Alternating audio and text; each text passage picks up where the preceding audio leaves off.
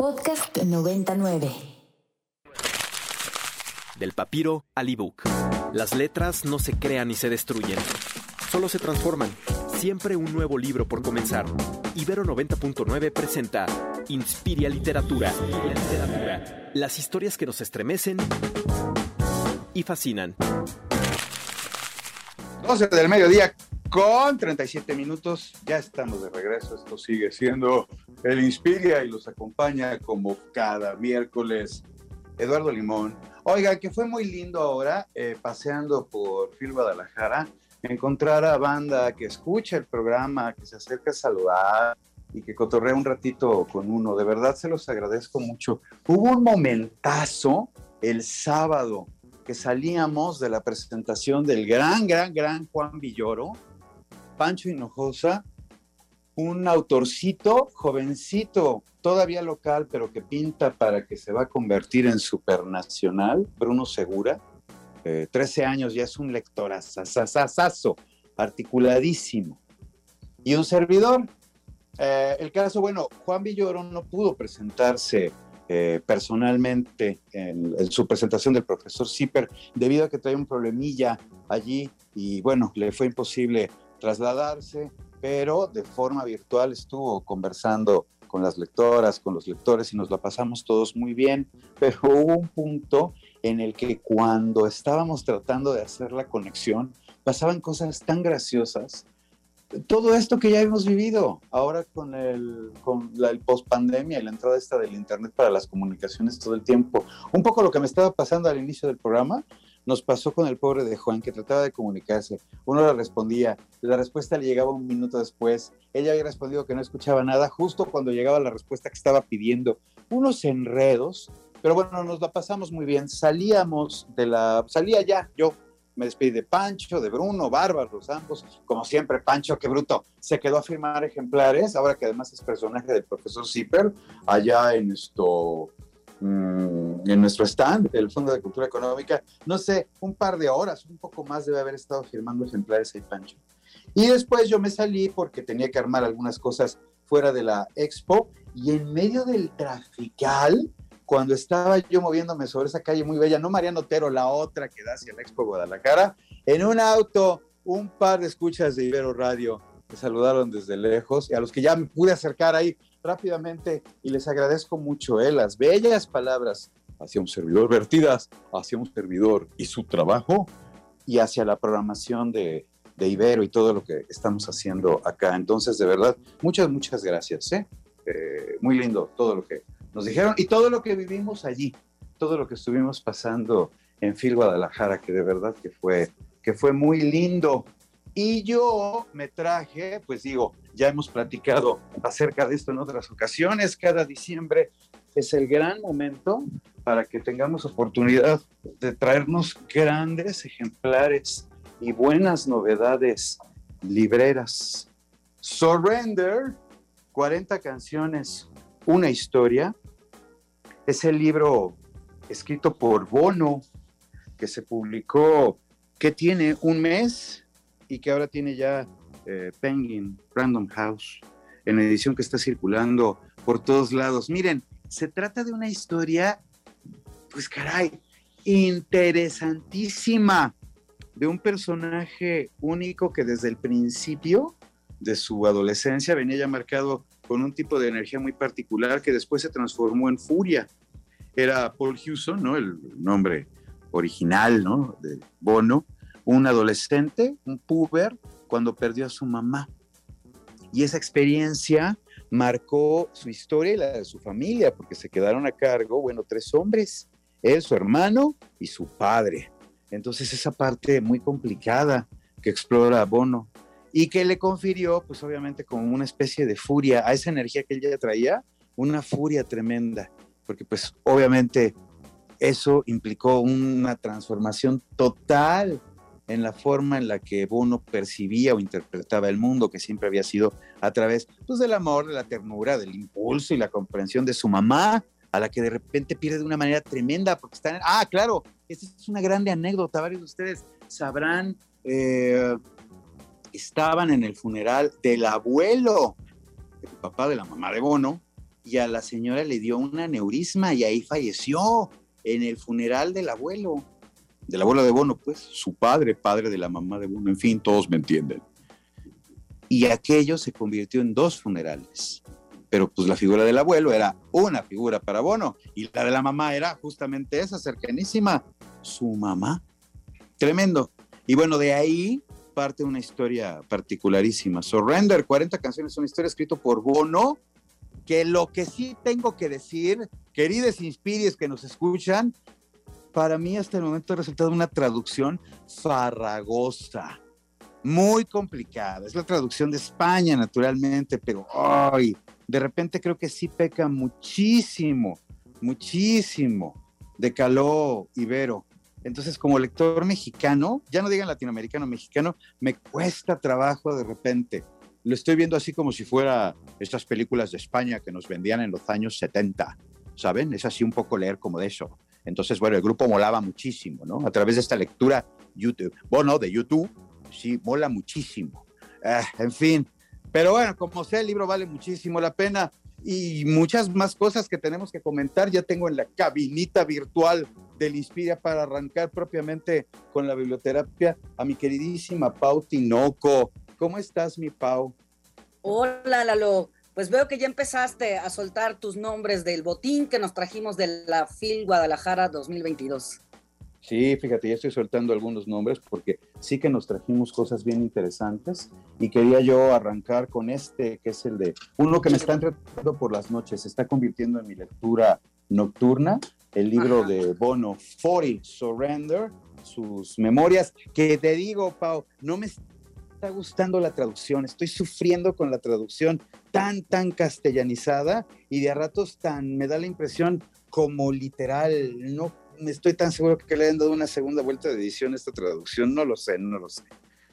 Sí, justo eso iba a comentar porque ya había entrado cuando hablabas del tema de la traducción y es lo mismo que sufrimos algunos al tratar de leer los libros de Irving Welsh publicados por Anagrama, que son unas historias desternillantes, estupendas, también con reflexión, pero que lees en ese, en ese español que parece preparado únicamente para que ellos lo lean y ellos lo entiendan. Entonces, Decíamos que faltaba un glosario al final donde pusieran qué significaban algunas de las palabras del slang de, la, de Madrid, de las calles de Madrid, porque era la única manera de entender el Edimburgo de Irving Welsh. Ah, esa parte, qué tremenda y qué pesadillesca puede ser, ¿verdad? Cuando, en fin, nos aleja luego como lectores del placer de la lectura, ¿no? Lo que quieres seguir con la historia, de repente se vuelve un camino así, híjole, súper sinuoso. Sin embargo, tengo que decirte que de anagrama también, yo me traje un libro de John Fante porque tengo colección de historias de él y me gusta mucho leerlo. Pues el nuevo se llama Hambre y es nuevamente Fante y Baldini, ¿no? Que van de nuevo con una historia. En este caso son 18 cuentos que se rescatan de, de, otros libros desaparecidos por ahí. Como sabes, John Fante murió pobre, envejecido mal y enfermo, con muy mal carácter, se rumora. Qué Entonces, pues es una de estas historias en donde el, el biógrafo de John Fante, un estudioso de su obra, como debe haber muchos, eh, visita a la viuda del escritor y a partir de ahí empieza a contar historias de, empieza a sacar los manuscritos que guardaba, borradores, números de revistas, y hace este, con, esta compilación de 17 historias que probablemente mucha gente, aún los que buscamos los textos de John Fante, jamás los habríamos encontrado. Así que hay que agradecerle a su biógrafo, Stephen Cooper, por este libro que, aunque él haya hecho la compilación, definitivamente cada letra es de John Fante. Oye, qué interesante todo esto que nos platicas y qué terrible de veras la seña que muchas veces acompaña a autores tan relevantes. Morir en la pobreza, atormentados, solos, qué terribles destinos. Cuando estamos hablando de escritores de esta estatura, se antoja muchísimo el libro, mi papá. Así es. Y otro que tú y yo ya leímos y compartimos en algún momento, estuvo rondando la feria con mucho éxito. Isla Partida, de la mismísima y premiada Daniela Tarazona. Nos ponemos de pie, se trata de una de las novelas más relevantes del año, ¿a poco no, mi querida Pau? Sí, claro, me recuerda a una obra de teatro de, de Nailea Norvin, de una mujer que tiene personalidades múltiples.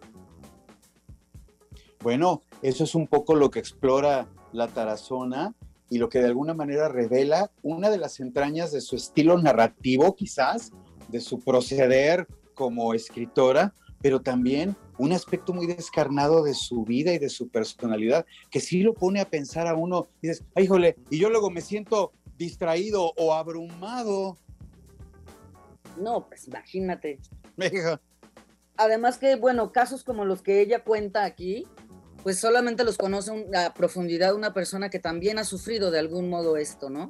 Como muchos que después de la pandemia acabamos eh, con el psiquiatra, ¿no? Sí. la verdad, cosa que no me, no me avergüenza eh, comentar ni al aire porque cada día, en cada lugar me entero de algo así, incluso en Twitter.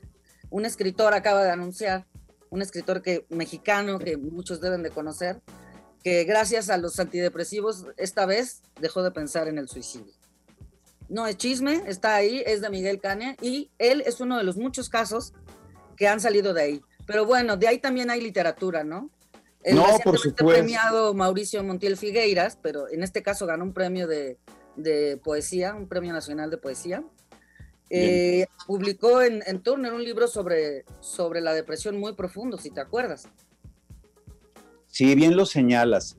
Se trata de una vertiente de la que rascándole con talento y con rigor también ha salido mucha y muy buena literatura, mi Pau. Mucha. Pero a ver, te, te, dejo que me des otro de tus libros para seguirle porque traigo la bolsa llena. Ah, buenísimo. Miren, me corresponde entonces, queridísimos inspires que nos escuchen, este es esos libros irregalables porque salió en un varo Así, se los juro, cuando me dijeron cuánto costaba, se me rodó la bola de uno de los ojos, así de ¿cuánto? Pero claro que valió la pena. De Guillermo del Toro, una historia temporal contada por este grandioso maestro, nuestro mexicano favorito, la edición Trilce y Universidad de Guadalajara a Pinocho. Un libro extendido, rectangular, cartoné, todas las fotografías de la producción, la narración de la película y algunas imágenes muy interesantes de ese grande que es Guillermo del Toro, de esos libros espectacularmente visuales que hablan de una trama que es universal, mi Pau, pero que ahora vista a través de la imaginería de Del Toro, adquiere una nueva personalidad encantadora, ¿eh? encantadora. Y bueno, pues ahí está el libro, Pinocho, uno de los más movidos en la fil. Yo lo vi en muchas bolsitas, de, seguramente de regalos de Navidad. Uy, no, pero ¿cuánto costó? ¿Puedo saber? 1500 pesos. Listo, vengador. 1500 pesos. Yo bueno. así, lleve, deme dos, ¿sabes? Claro. Y uno no. para comer aquí. me voy a llevar uno con todo y el otro nomás me da el pan.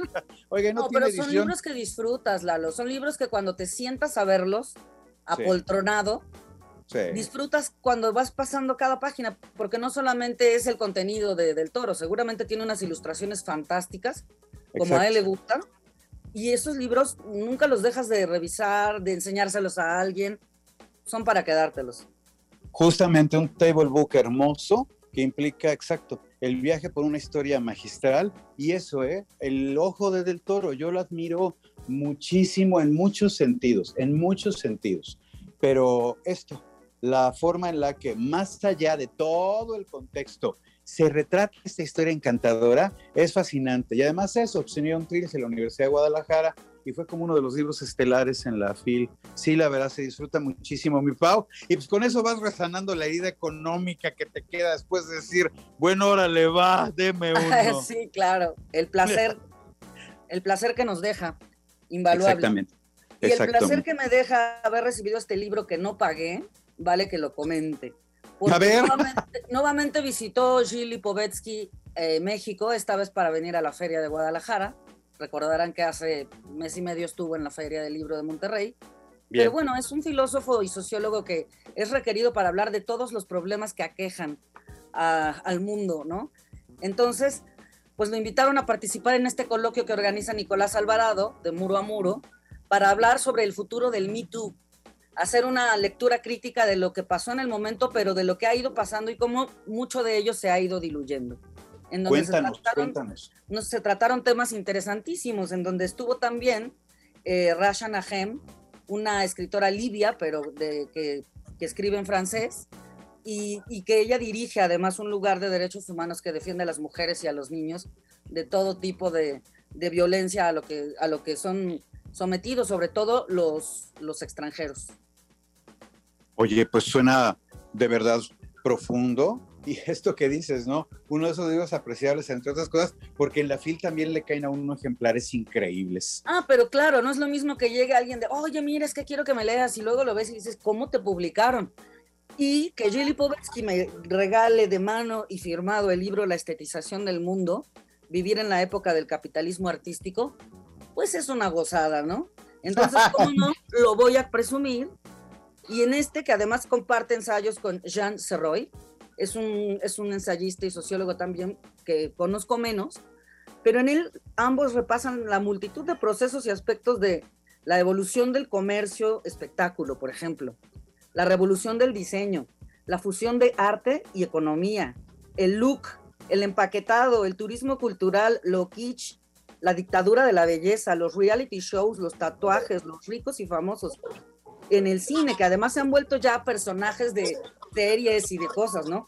Todo esto analizado por ellos, pero contado de una manera que realmente no tienes que ser maestro en sociología para comprender y para relacionarlo con el mundo que vivimos.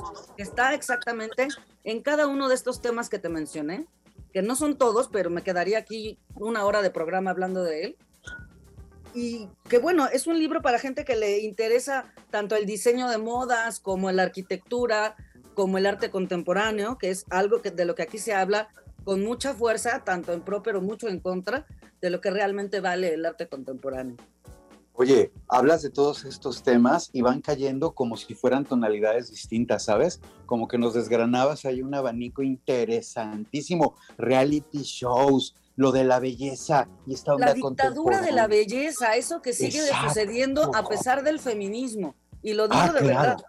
No, no, no, claro, es un tema allí, por supuesto. Los filtros, las redes, este impulso de lo superfluo. Vaya, suena muy bien. Sí, y fíjate, eso de a pesar de las feministas, enlaza con la siguiente recomendación, que también es un libro nada barato, querido. Ah. Se llama Maestras del Engaño, las estafadoras, timadoras y embaucadoras de la historia. Lo publica en Pedimenta, que como sabes hacen unos libros preciosos pero que sin duda alguna cuesta dinerito tener en, el, en, el en la biblioteca de los mexicanos, porque desde luego el precio en euros es un poco más económico, pero hay que transportarlo. Lo que ya es económico aquí se vuelve incontrolable. Entonces habla de estas herederas falsas, las princesas chinas impostoras, damas intrigantes, cazadoras de fantasmas, todas ellas maestras del engaño. Y me gusta mucho una frase que utiliza aquí, y mira, ella es mujer y es joven, porque aunque no dice su edad, por, la, por todo lo, eh, su semblanza, puedes suponer que ella pues, nació en los, como mucho en finales de los 70, ¿no? Es escritora y periodista, escribe, o sea, está bien vivita, en The Believer, en Vice, en Rolling Stone. Además, lleva tres podcasts en donde habla también de, la, de las mujeres. Por ejemplo, ¿por qué las mujeres matan? Ese es un podcast que, investigó junto con la CBS para hacer el arquetipo de seis asesinas famosas. De ahí parte un libro que también publica Impedimenta, que se llama Damas Asesinas. Y luego viene este, Maestras del Engaño, que es de verdad algo que no se pueden perder. uno de los casos, Cassie Chadwick, que se hacía pasar, bueno, que en realidad se llamaba Elizabeth Bigley, pero tenía uno, dos, tres, cuatro, cinco, seis alias.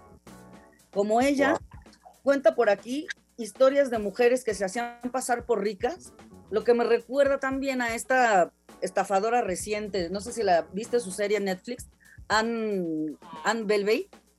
No, no, no, no la vi, no la vi, pero sé a quién te refieres. Ah, claro, bueno, eh, que en realidad se llama Anna Sorokin y es la estafadora rusa que fingió ser la heredera de un magnate para engañar a toda la élite de, Nueva York y salió de... ¿Y lo logró? Sí, lo, logró engañarlos a todos, se fue sin dinero, pero disfrutó durante un buen tiempo de cantidades exorbitantes. Y aquí Tori Telfer habla de muchas otras que se hicieron pasar por duquesas, por marquesas, y que de esa forma, claro, acompañado de un encanto particular, y en estos casos, el primero era la belleza física. Eso ayudaba mucho a llegar a otras esferas y a que hasta Luis XV tuviera un amante a la que le mandó hacer el collar más fastuoso, caro y cargado de diamantes que haya habido en la historia. ¿Por qué hablo de a, partir de, de a pesar del feminismo? Porque este collar se lo he visto a muchas mujeres que por supuesto ser feminista también, o sea, no tiene nada de malo ser glamorosa, ¿no? Arreglarte. Y usan este collar que tiene algo por delante, pero tiene algo que cuelga en la espalda y se llama collar de esclava. Yo creo que ya no me darían ganas de usarlo después de ver el significado, a pesar de lo, de lo bonito que es, ¿no? Exacto. Al final también se trata de una lectura del mundo, ¿eh? Esto que nos estás comentando y lo que implica también es una lectura del mundo. Ay, mi Pau, mira, todavía nos van a quedar libros para platicar la semana entrante. Ahorita ya prácticamente nos tenemos que ir despidiendo, pero voy a dejar ahí, sí, caray, pero nos van a quedar, ¿eh? Porque todavía traigo ahí, así rápido, rápido adelanto, eh, me dieron el de Enrique Serna, Lealtad al Fantasma Ahorita ah. que acabe el de Bono, voy con Cerna, que me interesa. Solo he escuchado en la presentación el cuento con el que una actriz invitada por él, muy buena, nos leyó ahí la historia de una señora ya entrada en años que se enamora perdidamente de un hombre joven que le super corresponde. Bueno, Lealtad al Fantasma, lo más reciente de Enrique Cernas, y de por sí sabemos que Cerna es uno de los mejores, de cuentista es un bárbaro, mi Pau, ya lo comentaremos lo comentaremos y no se pierdan Maestras del Engaño, publicado por Impedimenta de Tori Telfer, una escritora que sin duda tiene que venir a nuestras ferias. Yo muero de curiosidad. Ahí está, Maestras del Engaño. Mira, desde el título se escucha refulgente y qué temas centrales en este momento que vivimos y con relación a esto que nos comentabas. Mi queridísima Pau, ¿dónde te encontramos en las redes? Arroba Paola Tinoco en Twitter e Instagram. Buenísimo, mi Pau. Aquí nos escuchamos el próximo miércoles y si te parece, cerramos así nuestras super novedades, Phil, para que los lectores, las lectoras sigan escuchando así cosas buenas que se pueden conseguir. Que así sea, y ahí les traemos más la próxima semana.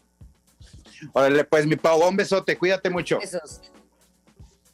Ya son prácticamente las, bueno, ya va a dar, son las 12 del mediodía con 59 estrellas segundos de concluir este programa, se quedan con mis queridos colegas de Tengo otros datos. Yo soy Eduardo Limón, como cada miércoles ha sido un enorme gusto acompañarlos en el Inspira Literatura y Libros. Ahí se nos quedan muchos en el tintero. Ah, ya tenemos también los ganadores que se llevaron el libro de Nick Cave, se van a comunicar con ustedes. Y bueno, pues aquí nos escucharemos la semana entrante. Bampi, queridísima, haciendo magia como siempre en los controles. Reitero, yo soy Eduardo Limón y aquí nos escuchamos la semana entrante. Cuídense mucho, que la pasen de maravilla.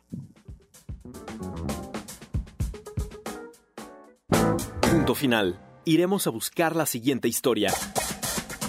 Esto fue Inspiria Literatura, el lugar donde las letras nos guían a través del universo. Por Ibero 90.9 contenidos como este, descarga nuestra aplicación disponible para Android y iOS o visita ibero909.fm.